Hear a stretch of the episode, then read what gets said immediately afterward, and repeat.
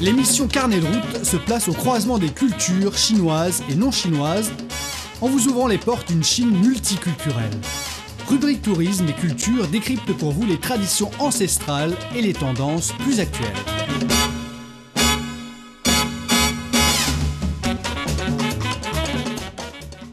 Bonjour à tous, merci de nous rejoindre dans notre émission Carnet de route. On part en voyage avec notre journaliste He Tianran, direction les collines du district de Quan'an de la province du Jiangxi, dans le sud de la Chine. Le district de Quan'an relève de la ville de Ganzhou de la province du Jiangxi, considérée comme étant la porte sud de la province du Jiangxi. L'ethnie Yao est l'un des plus anciens groupes ethniques de la Chine, tandis que les Aga, bien qu'ils ne soient pas un groupe ethnique, ils ont également leur propre culture. Et pendant des siècles, l'ethnie Yao et des Aga vivent dans les montagnes et les forêts du district de Quan'an. Et cette fois, en compagnie de notre journaliste He on va explorer leur culture unique, leur architecture étonnante. Les collines de la chaîne des montagnes de Dragon Céleste ressemble à un dragon décollant. C'est l'un des sites touristiques les plus importants de Quan'an. Les montagnes sont constituées par des pierres de multiples formes et un temple qui porte le même nom a été construit sur un pic principal des montagnes sous la dynastie des Ming. Et le grand philosophe Wang Yangming a même visité ce temple et écrit des poèmes pour en faire éloge. Et les oranges produites dans le district sont parfumées, sucrées et elles sont parmi les meilleures de la Chine. Tianren a même rencontré un cultivateur d'oranges, M. Gong Jialin. Il nous présentera les oranges qu'il cultive. Et dans le district, on voit également pas mal d'arbres d'osmanthus. Et Madame Jiang Minghua, gérante d'une plantation d'osmanthus, nous présentera les différentes espèces d'osmanthus et le processus de transformation de l'osmanthus. Allez, à cette présentation, on commence tout de suite notre voyage.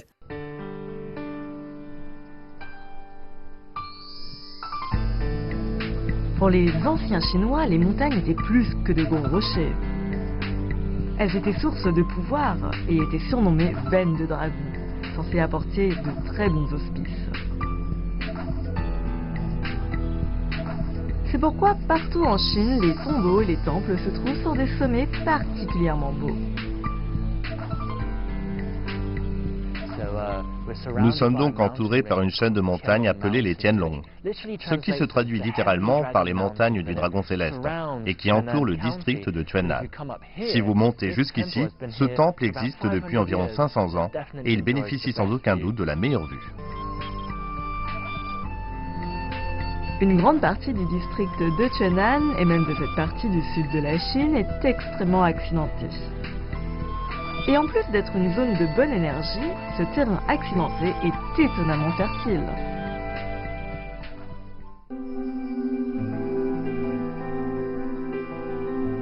Combinez cela avec un climat tempéré et beaucoup de soleil et vous obtenez l'un des meilleurs endroits pour la culture des oranges en Chine.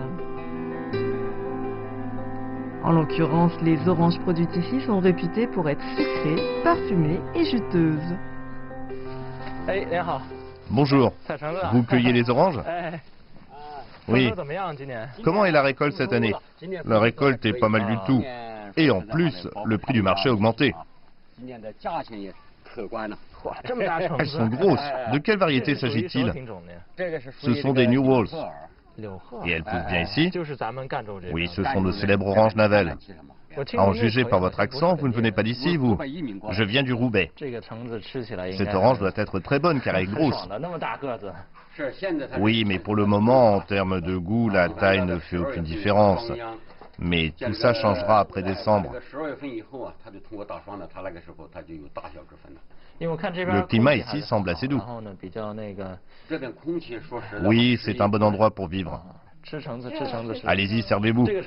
L'orange était si grosse qu'il m'a fallu un temps fou pour la trancher. Vous avez environ deux hectares de terre, non À peu près. Tout le monde ici a la même superficie. Et les revenus sont corrects Tant que j'ai de la nourriture dans mon assiette et de quoi me vêtir, je ne peux pas me plaindre.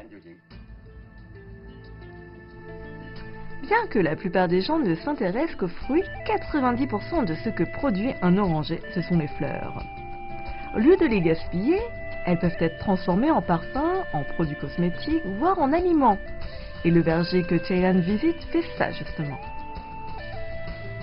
Il récolte également des fleurs de prunier d'osmanthus ici. Bien que les fleurs d'osmanthus ne soient pas très connues en Occident, elles sont très réputées dans la cuisine asiatique. Vous les trouverez souvent dans les confitures, les gâteaux et les médicaments ou sous forme de thé, de soupe et de boissons alcoolisées. Le climat de Chuanan est idéal pour leur floraison. Ce sont quelles fleurs Des osmanthus. Cette variété s'appelle Chuan Yuan Hong. Je n'avais jamais vu des fleurs d'osmanthus jaune avant. Vous avez certainement vu une autre variété. Il y a plus de 100 espèces d'osmanthus. Une fois cueillies, les fleurs sont tamisées au moins trois fois pour éliminer les feuilles et les branches. Il semble donc qu'après la récolte des fleurs, un autre processus de triage soit appliqué. Il y aura des débris qui devront être enlevés avant la lyophilisation. Il y a d'autres étapes à suivre, mais la première consiste à refroidir les fleurs jusqu'à moins 50 degrés. Ça, c'est de l'eau essentielle que l'on obtient après la lyophilisation. C'est très parfumé. Vous pouvez sentir que... Vraiment Ça sent bon, n'est-ce pas Oui, ça sent bon. C'est comme... Allez-y, goûtez. Ok, alors on y va. Je sec. À la À la vôtre. vôtre. Qu'est-ce que vous en pensez C'est très parfumé, n'est-ce pas C'est comme si j'avais mangé un bouquet de fleurs. En fait, ce n'est pas si désagréable. C'est plutôt pas mal. Je ne vous en ai pas donné assez. Je crois que j'ai meilleure haleine maintenant. Je devrais vous en donner plus. De nos jours, le district de Chuannan est facilement accessible par les autoroutes nationales. Mais par le passé, son relief montagneux en rendait l'accès difficile.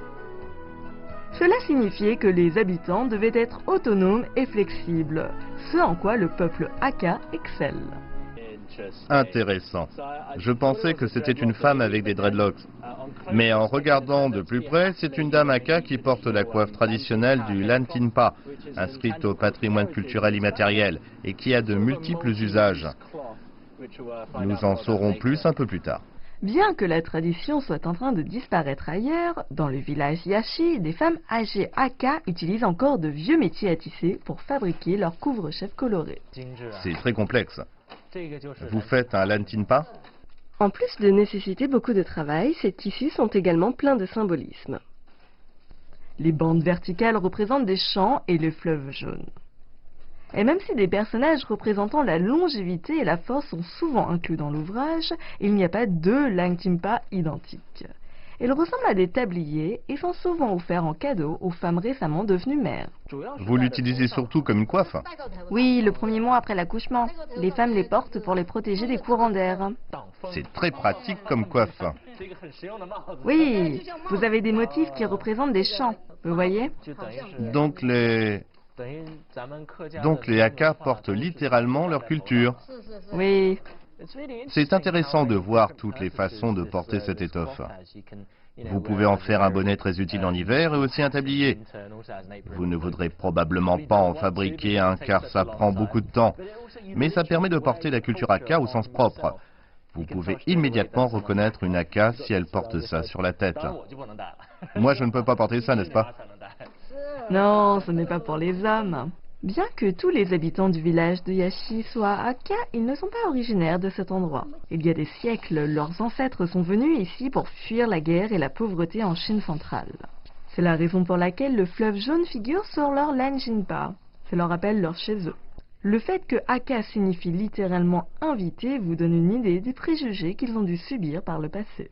En tant qu'alloctones, les Aka ont forgé des communautés très unies. Ici, dans le village Yashi, tout le monde appartient au clan Shen. Pour se protéger, ils ont construit et vécu dans des bâtiments ressemblant à des forteresses appelées Weiwu. Vues d'en haut, elles ont l'air mystérieux, impénétrables. Les Aka pouvaient résister au siège grâce à un système intégré de stockage des aliments, un puits et un système d'égout. Chaque étage avait 13 chambres. D'une certaine façon, une maison fortifiée Aka était une ville miniature. Les Aka ne sont pas un groupe ethnique. Ce sont simplement des personnes qui se sont regroupées après avoir été déplacées. En l'absence de religion commune, la nourriture a souvent servi de ciment social. Prenez le tofu par exemple. Ici, c'est encore fait de manière traditionnelle. C'est vraiment intéressant, je n'avais jamais vu de fabrication de tofu avant dans ma vie. Ça ressemble à un tas de blanc d'œufs tout mousseux. Et maintenant, le laisse reposer pendant deux heures pour qu'il devienne une sorte de tofu que nous sommes habitués à voir. Bravo À quoi ça ressemble maintenant? Maintenant, il est prêt à être cuisiné. Ça s'est durci. Ce plat s'appelle le tofu farci. Je vois pourquoi c'est une spécialité Aka, c'est ça? Oui. C'est une façon très intéressante de manger du tofu. Parce que vous connaissez beaucoup de gens, ils pensent que la farce doit être bien remplie. Beaucoup de gens pensent que le tofu n'a pas de goût, parce qu'il n'y a pas de viande dedans. Mais là, vous pouvez satisfaire tout le monde. Évidemment, pas si vous êtes végétarien. Vous fermez tout doucement. Celui-ci, ça va? Oui. Il y a beaucoup d'histoires dans ce plat.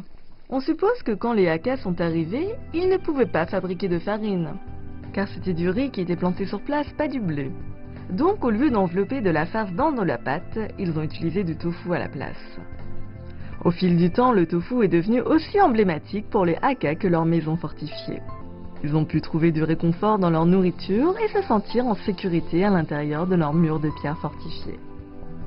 Comme ce bâtiment est un patrimoine historique protégé, à part le gardien, personne d'autre ne vit ici.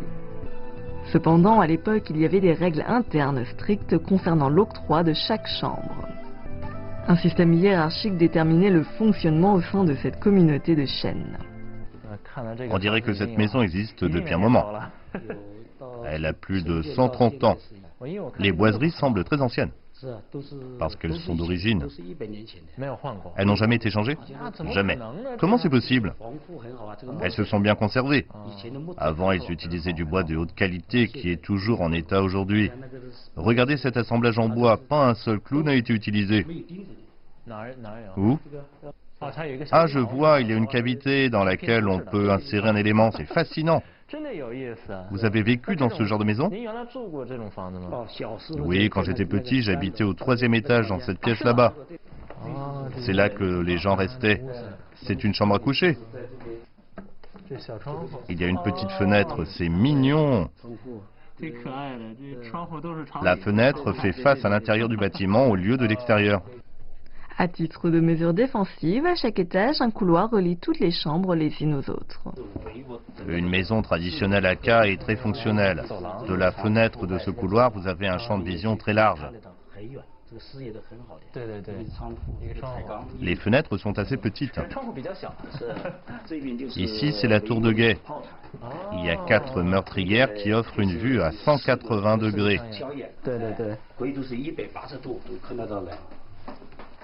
Vous obtenez un large champ de tir. À partir de là, vous pouvez tirer à vue sur vos ennemis en toute sécurité. Oui, vous pouvez voir les personnes en dessous, mais elles ne peuvent pas vous voir. Donc il y a en fait six meurtrières défensives. Oui. C'est très bien conçu. Comme il y a une tour de guet à chaque coin, ça signifie que tous les côtés sont protégés. Les gardes vivaient-ils à cet étage? À une époque, il y avait beaucoup d'insécurité de bandits. Donc dans cet endroit, on faisait venir des hommes forts et jeunes. Comme nous. Exactement. Ils gardaient cet étage 24 heures sur 24. Les deuxième et troisième étages étaient réservés aux personnes âgées et aux enfants pour les protéger.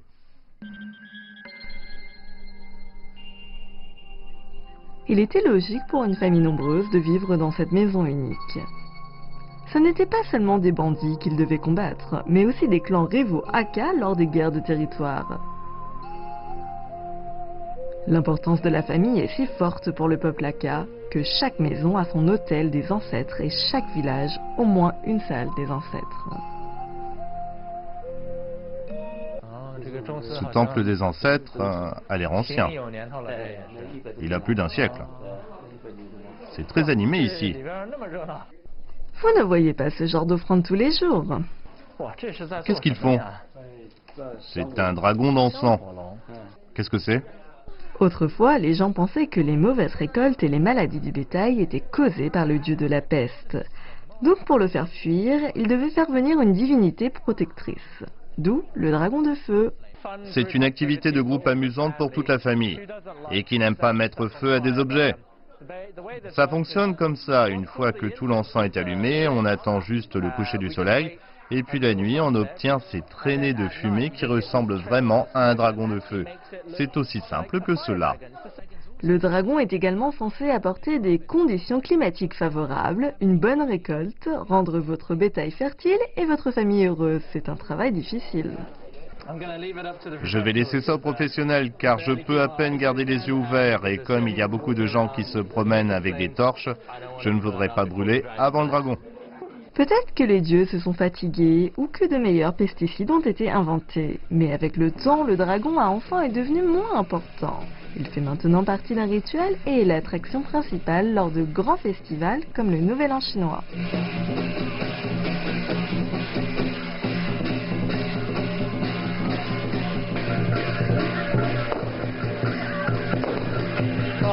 Oh ma parole C'est absolument impossible d'essayer de prendre des photos.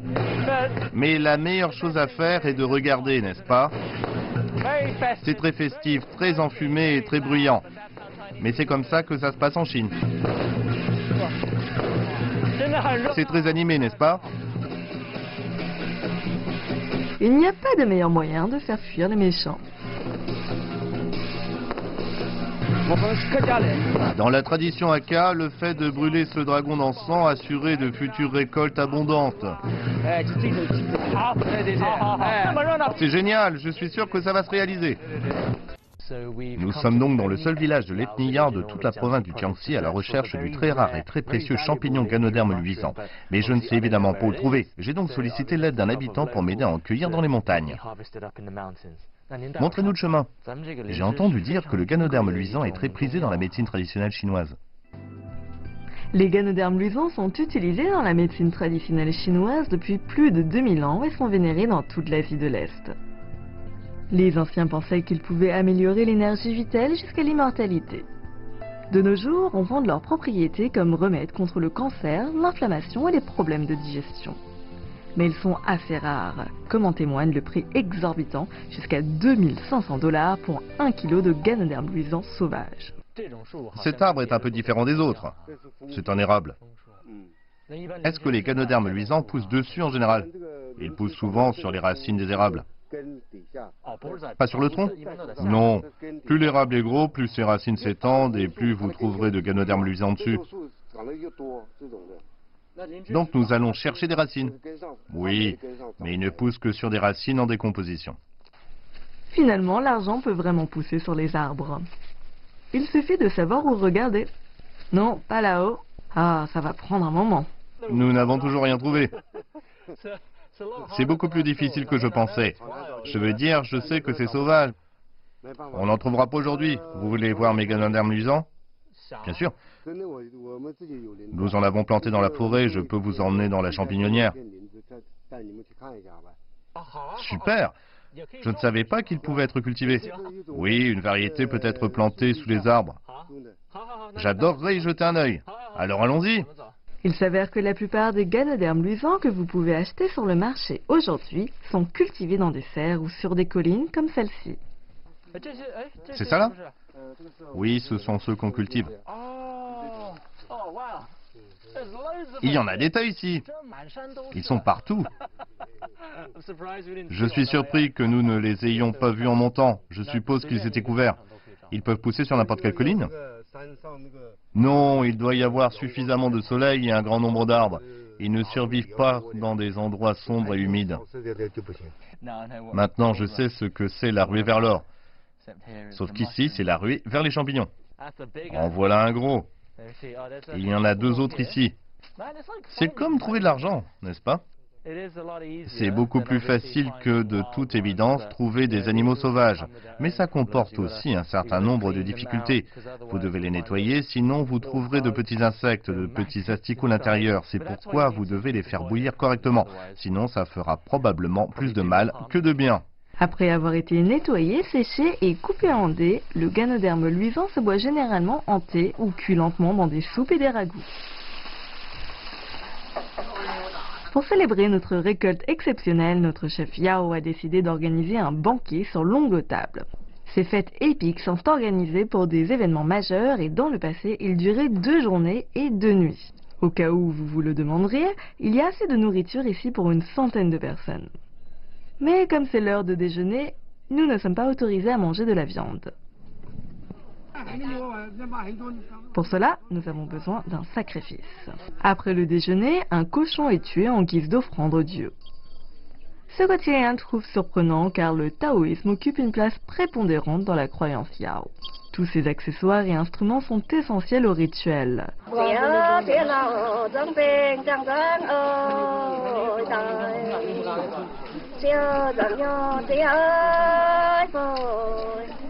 Même la chanson est sacrée. Elle est utilisée pour transmettre des passages des textes sacrés des Yao qui doivent être appris par cœur.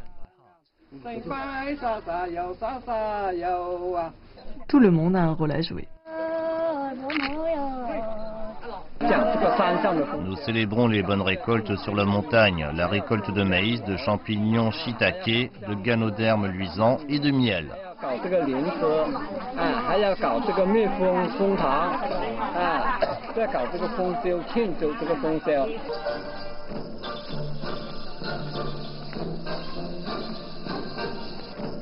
Même la danse est incorporée à la cérémonie.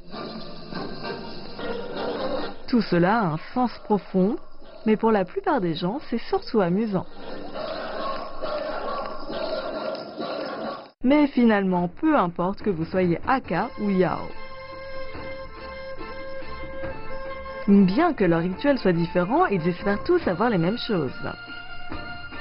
Une bonne santé, de la chance et de bonnes récoltes. Un sentiment partagé par tout le monde à travers la Chine.